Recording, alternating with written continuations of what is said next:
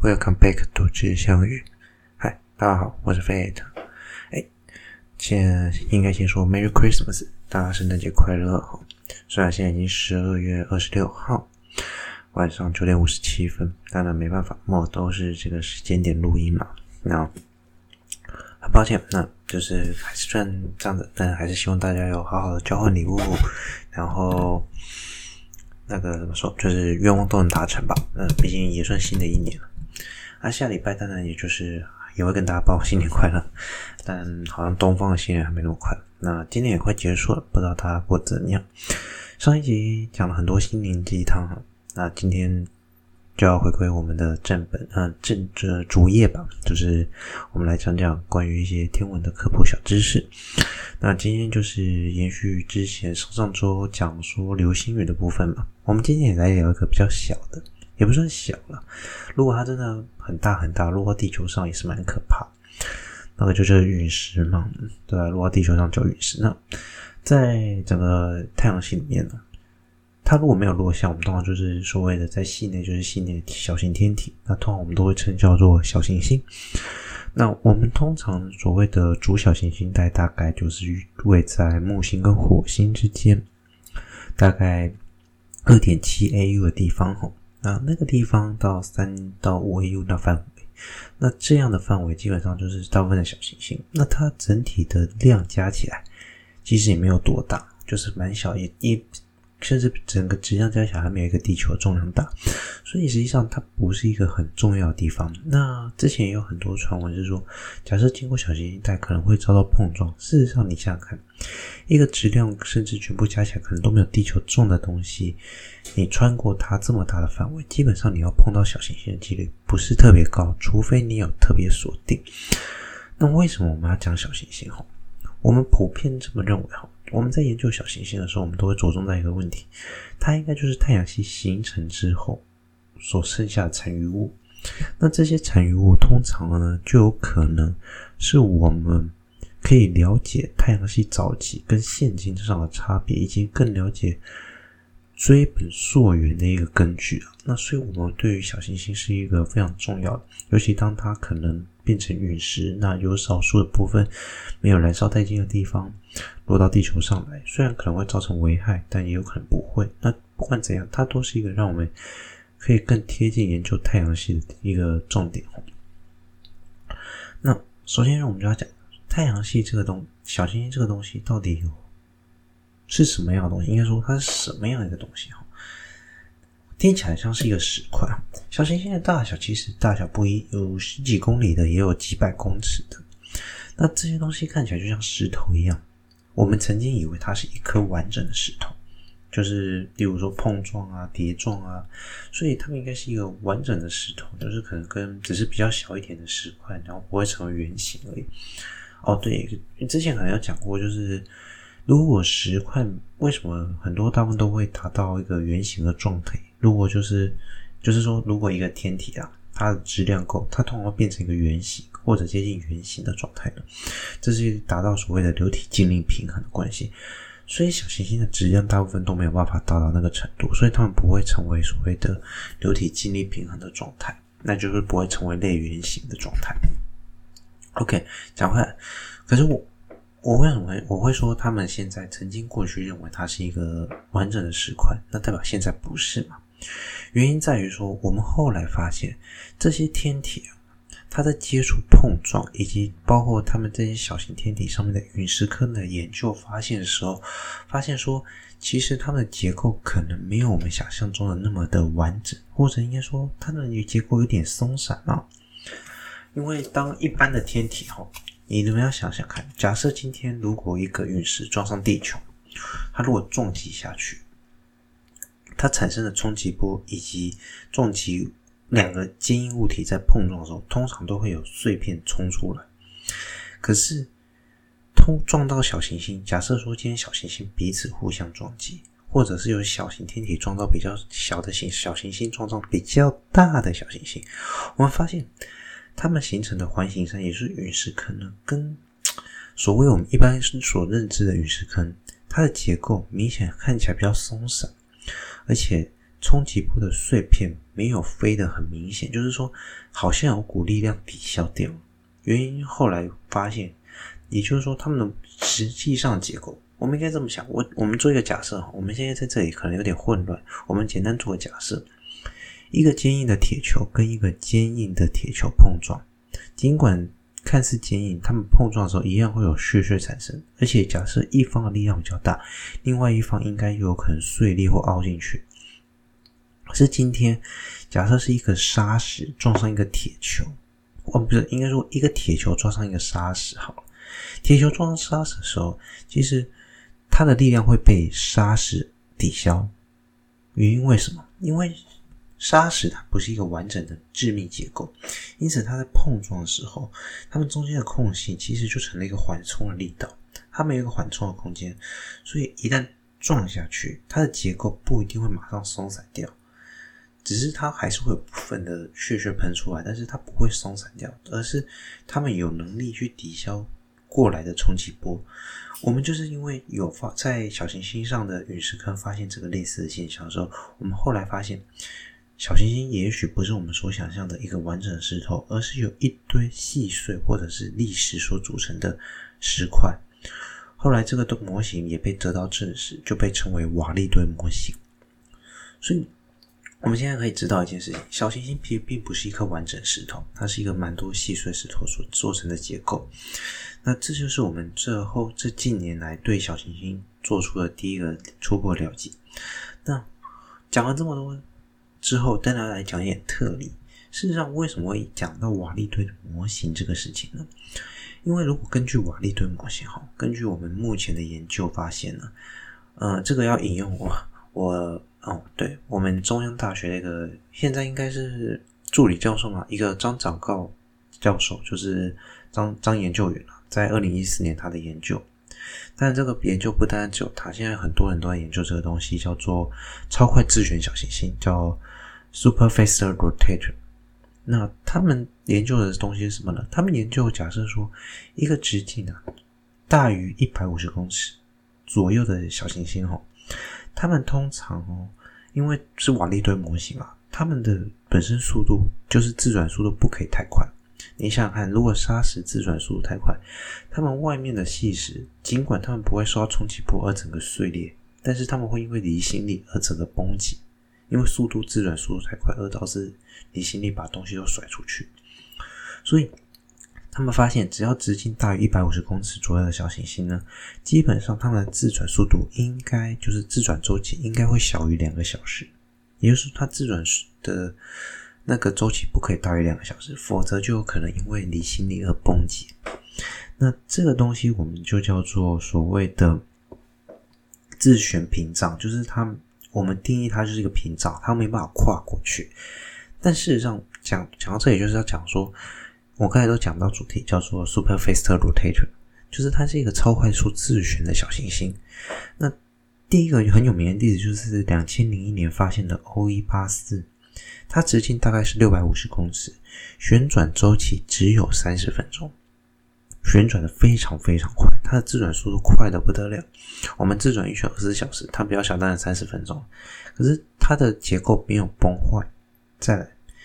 张长告的研究员，他在二零一四年的时候还发现另外一颗超快自旋小行星，这一个小行星也因此 confirm 了所谓的自旋超快自旋小行星的存在。哈，他发现这一颗叫做小行星的哦，就是三三五四三三编号，那就小行星的编号，那就是名称，还有个另外名称是两千零五二零零五的 UW 一六三，在两千零五年发现的。那它的直径差不多是六百公尺，自旋周期差不多是一点三小时，也明显大小短于两个小时嘛，所以也就代表说，它们的自转周期是非常快的。那这个会证明什么事情？证明瓦利堆模型不足以解释小行星上面的陨石坑产生的特征，以及小行星本身的结构问题。张展告研究员他目前他。在他的那篇文章里面有稍微提到，也许瓦利堆模型是正确，只是这些礫石之间并不单单仅靠重力而绑住彼此，他们可能借由某些接触力或者是粘滞力，而有办法让他们维持原本的结构，而且还可以拥有快速的自转周期。当然，这个还需要更深入的研究。这篇文章大概已经二零一四年，所以差不多已经快要将七年前的文章。相信我们没有后续查相关的文章，不过这个是非常有趣的主题哈。我们对于所谓的行星形成，这之后可以讲到。目前根据研究啊，行星形成的速度也许比我们想象的更快，因为他们一开始都是小尘埃，他们如何借由碰撞或接触，或者是某种方式，从一开始的小尘埃变成大尘埃。其实，如果是小尘埃跟小尘埃碰撞，基本上靠碰撞，他们是很难完整的有一个结构在一起。所以，现在科学家在想着想出了几种模式去模拟说，说也许他们靠的并不一开始靠的并不是碰撞而导致结合，而是也许靠着某种类似粘滞力的其他因素，把小尘埃跟小尘埃彼此绑住。当质量够的时候，才靠重力。其实大家知道，重力是一种非常非常小的力。这个有机会我嗯再跟大家介绍，就是其实，在我们目前所定义的四大基本力中，重力是其中之一，而且它是里面最弱的。OK，好，简单介绍一下瓦力堆模型，就是小行星的结构之后，我们来介绍一下我们目前对小行星的分类，其实非常非常多的。我我因为太多了，我基本上就介绍几个我们常看见或者是常听见的小行星的类型哈。首先，第一个就是所谓的 C C type 的小行星，会用 C 这个代表就是它是碳，就是 carbon。我们用碳，因为它可能就是最主要就是以碳为结构的小行星，它占小行星总量，这种 type 的小行星占整个小行星总量大概有七成以上。也就是说，基本上小行星都是碳组成。OK，那也可以可以或许可以解释人体为什么碳的成分蛮高的哈。OK。那因为它表面含碳量高，所以它反照率通常不会很高，也就是说你不太会看到它有什么反光，不太看到它们什有什么反光哈。那它的反照率通常在零点零五左右。那一般来说，我们会假设啊，因为通常它如果落到我们目前，因为其实地球上已经有很多陨石，那我们也有对陨石做分类。那假设说这种 C type 的小行星落到地球上来，它会形成我们所谓的碳质球粒的陨石，它就是一种陨石啊。对，那。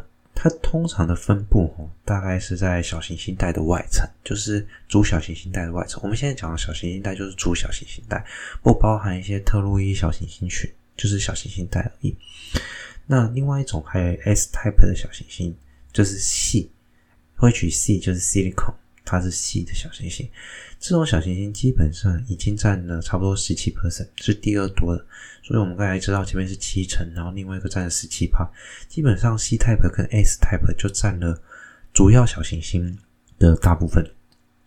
其实地球上矽元素的含量也非常高，所以我们可以知道我们的起源一定碳跟矽是分不开的。那 C type 的小行星呢，通常反照率会稍微高一点点啊。通常在零点一五到零点二五之间哈，那也是它大部分是分布在所谓的内层小主小行星带的内层，构成结构呢，通常我们就会就是我们常说的 general 的一些球粒陨石，那通常是细化物组成的了。那比较特别，我们就来讲一些比较特别的，特别的当中有 M type metal，就是金属。金属小行星，因为它们的结构通常是，这是属应该说剩余的小行星可能蛮多都会含有一些这一类。那它们主要的构成都跟镍跟铁有关。那它们的反照率跟 S type 的蛮类似的。那这类 type 的也许就是我们地球上金属矿物的来源嘛。那还有几种比较特别的，像是所谓 E type 的小行星哈，这是一种叫玩火灰石，就是一种细酸盐类的矿物所组成的。那它的反照率通常比较高，那通常都是有到零点四。那它的构成可能都跟所谓一般我们目前所发现的陨石之中的玩火灰石的陨石蛮类似的。此外，还有几种可以跟大家分享的哦，像是。比较稀有的 V type 的小行星。V type 小行星其实一般组成跟 S type 没有差很多，但不同的是，它们有更多的辉石，也就是细酸盐类的矿物了。那这里有个非常特别特。非常有趣的假设就是，天文学家怀疑啊，他们可能认为，他们可能是由小行星带，他们有一个比较就是矮行星造成星，它的上上层、它的外层的细化物中分离出来的。那有可能是因为他们曾经遭受造成星曾经接受过撞击所分散出来的 B type 小行星。那它是一种非常罕见的小行星啊，那也可能跟我们地球上目前发现的。一些特殊的陨石有相关了，那到底是不是真的有直接相关就不清楚，但是是目前最特别的。那还有很多很多类型的，但是大部分剩下的类型都会跟 S 或 C type 都有点接近，还有跟前面几种类似。那我这里额额外提一个点是，他我们刚才有讲到所谓的 S type 跟 C type，S type 比较内，C type 比较远。那我当然后来觉得分析我想法，我没有查到，我没有去查相关文章。我的想法是，这也许跟一些物质的凝结序列有关哦。也就是说，太阳系形成的时候呢，其实每一种物质，它们有它们，就是它们有办法维持固态状态的温度嘛。那太阳系刚形成，越里面温度越高，那越高的话，水都蒸散了，就不可能凝结成冰嘛。所以冰巨星都在后面嘛。因为后半段才有让有办法让它们凝结成冰，温度低，所以我们通常称这叫凝结序列。最靠近太阳一千五百 K 的时候，金属氧化物还有办法维持固态，然后后来是铁跟镍，再来是矽化物，大概一千两百 K。所以也就是说，所谓类地行星其实会比较接近太阳，不是没有原因，是因为那边呢通常都是温度比较高，而石头比较容易维持。再来是长石。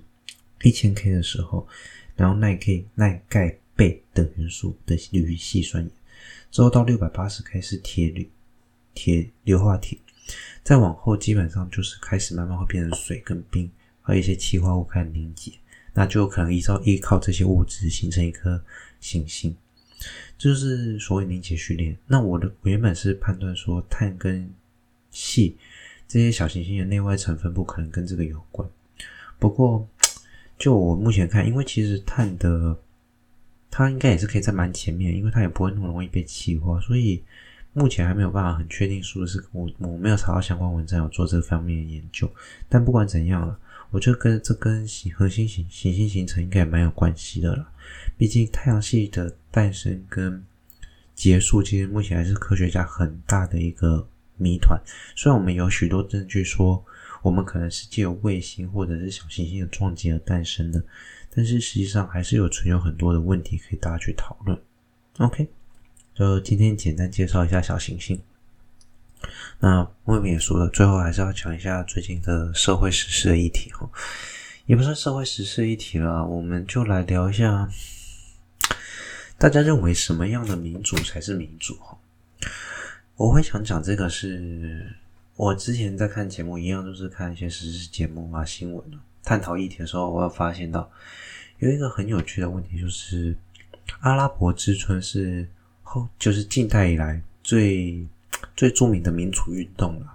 那最近过了十周年，十十一二周年不知道，反正它距离我们没有很远。那也开创了阿拉伯世界的民主活动。可是这些民主阿拉伯世界民主国家，通常都伴随着宗教。也就是他们有宗教信宗教信仰，也就是政教合一的问题。那他们大部分都信仰回教，所以这样宗教有时候会凌驾于政治之上，或者是国家运作之上的时候，其实对于整个国家的建立跟政策方针，其实会有很大的问题。嗯，我会讲这件事情是，其实他们里面就是有讲到说，政治应该说。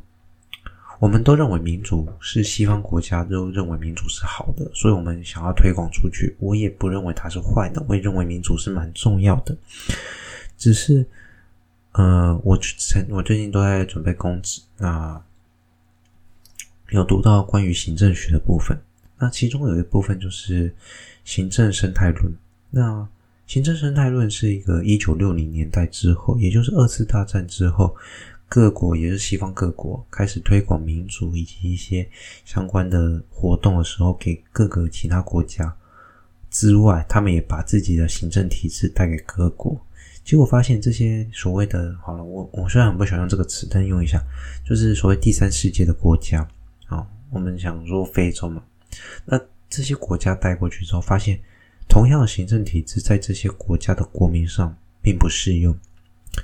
呃，原因在于那边的风土民情不一样，所以他们后来有学者提出生态论，行政的政治形式跟方式跟形态应该要因地制宜。顺着当地的生态环境而做变更，所以才会有所谓的行政生态论。那所谓的民主制度，我想也是啦。但是，我觉得他们在节目里面讲了一个很重要的重点是，这些国家的国民也必须要自觉的是，所谓的民主并不是只有你去投票。大家都知道，考国家考试，考很多考试。或者是在学校学科的时候，都要学修公民。为什么呢？因为公民素养是非常重要的。我们他让我们从小培养到自己在这个社会的公民责任之外，就是如果你不想被人掌控，在一个民主社会的国家，我们除了发表，我们用应该说发表自己的声音之外，要用正确的方式去推广自己的民主。呃，这些阿拉伯国家，他们其实也不是说没有在发生，只是说他们的发生方式有时候变成很容易变成军事政变。那变成军事政变的时候会有什么问题？国家就很容易常常处于互相争权夺利、呃政权动荡不安的情况下，国家就很难有所发展。我觉得这很大的问题是因为政教合一啊。我说句说白了，就是我觉得是政教合一，因为。宗教的力量太强，而且因为回教分逊尼派跟什叶派，那这两个的教义通常有很大的出入。那每一个人的想法不一样，就会变成周边国家的周边环境不安。我我觉得这是需要，这是需要学习，就是政教分离是非常重要的。台湾的以我们目前中华民国，就是不是中华人民共和国，就是中华。民国就是台湾，我们目前的法律规定的是，宗教信仰是一律平等，人人都有信仰宗教的权利，而且是跟政治分开的。我们有很明显的划分，然后也尊重每个人宗教信仰。可是，在这些回教国家，我相信要做到这一点，对我们来说有困难。那你难道就会说，对回教国家，难道就没有好处吗？我相信阿拉伯之春还是有一定带来改变，比如说。其实，伊朗的女权以及他们也是一个有政治政教合一的国家。那他们对于伊伊朗对于这样的女权，其实他们有女性议员，而且比例也不会说特别少，但还是偏少。但是他们对于女权的重视也是逐渐抬头。那一旦抬头，你要他收回去就不太可能。所以比例只会增加而不会减少。当然，如果遇上强人政治，这几年强人政治很盛嘛。你说他会不会走回头路，也很难说了。只是，一旦有人民，人民有了这个印象，或者是说这个时代的，嗯，这个时代的小孩子，或者是我们的家人朋友有了这个印象，他基本上就不会忘记说，诶，对对对，我们有曾经有过女性的，例如说中华民国，我们台湾曾经有女性总统，不会忘记嘛？那大家就会。女性她们的权利就会逐渐上升，地位就会不逐渐提升。那渐渐的，人们就会记得这件事。那这些女性也会觉得，她有能力做到，为什么不可以？社会跟公民是潜移默化的，民主也必须在这些过程中不断潜移默化教导百姓。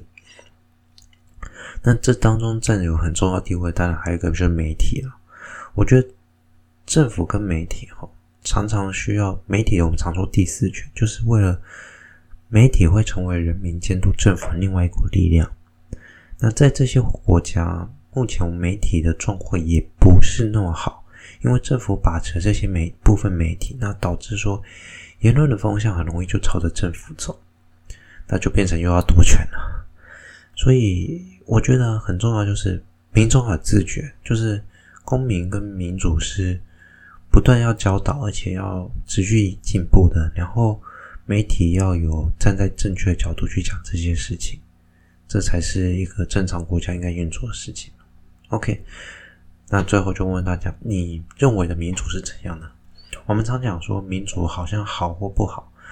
对啦，民主当然会有不好的地方，可是对于我来说，它至少是目前可以保有人权以及人性尊严的最后，也是最坚韧的防线。如果我们都失去了这个东西，我今天也没办法在这里录 podcast 给你们听了吧？OK，好了，希望你们大家会喜欢今天的节目啊，林林总总也讲了蛮多的，今天也差不多讲了二十五分钟。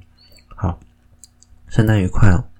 那大家可以开始想想明年的规划了吧？希望明年能出国。好，好了，我是 Fate，我们下周见。OK，拜拜。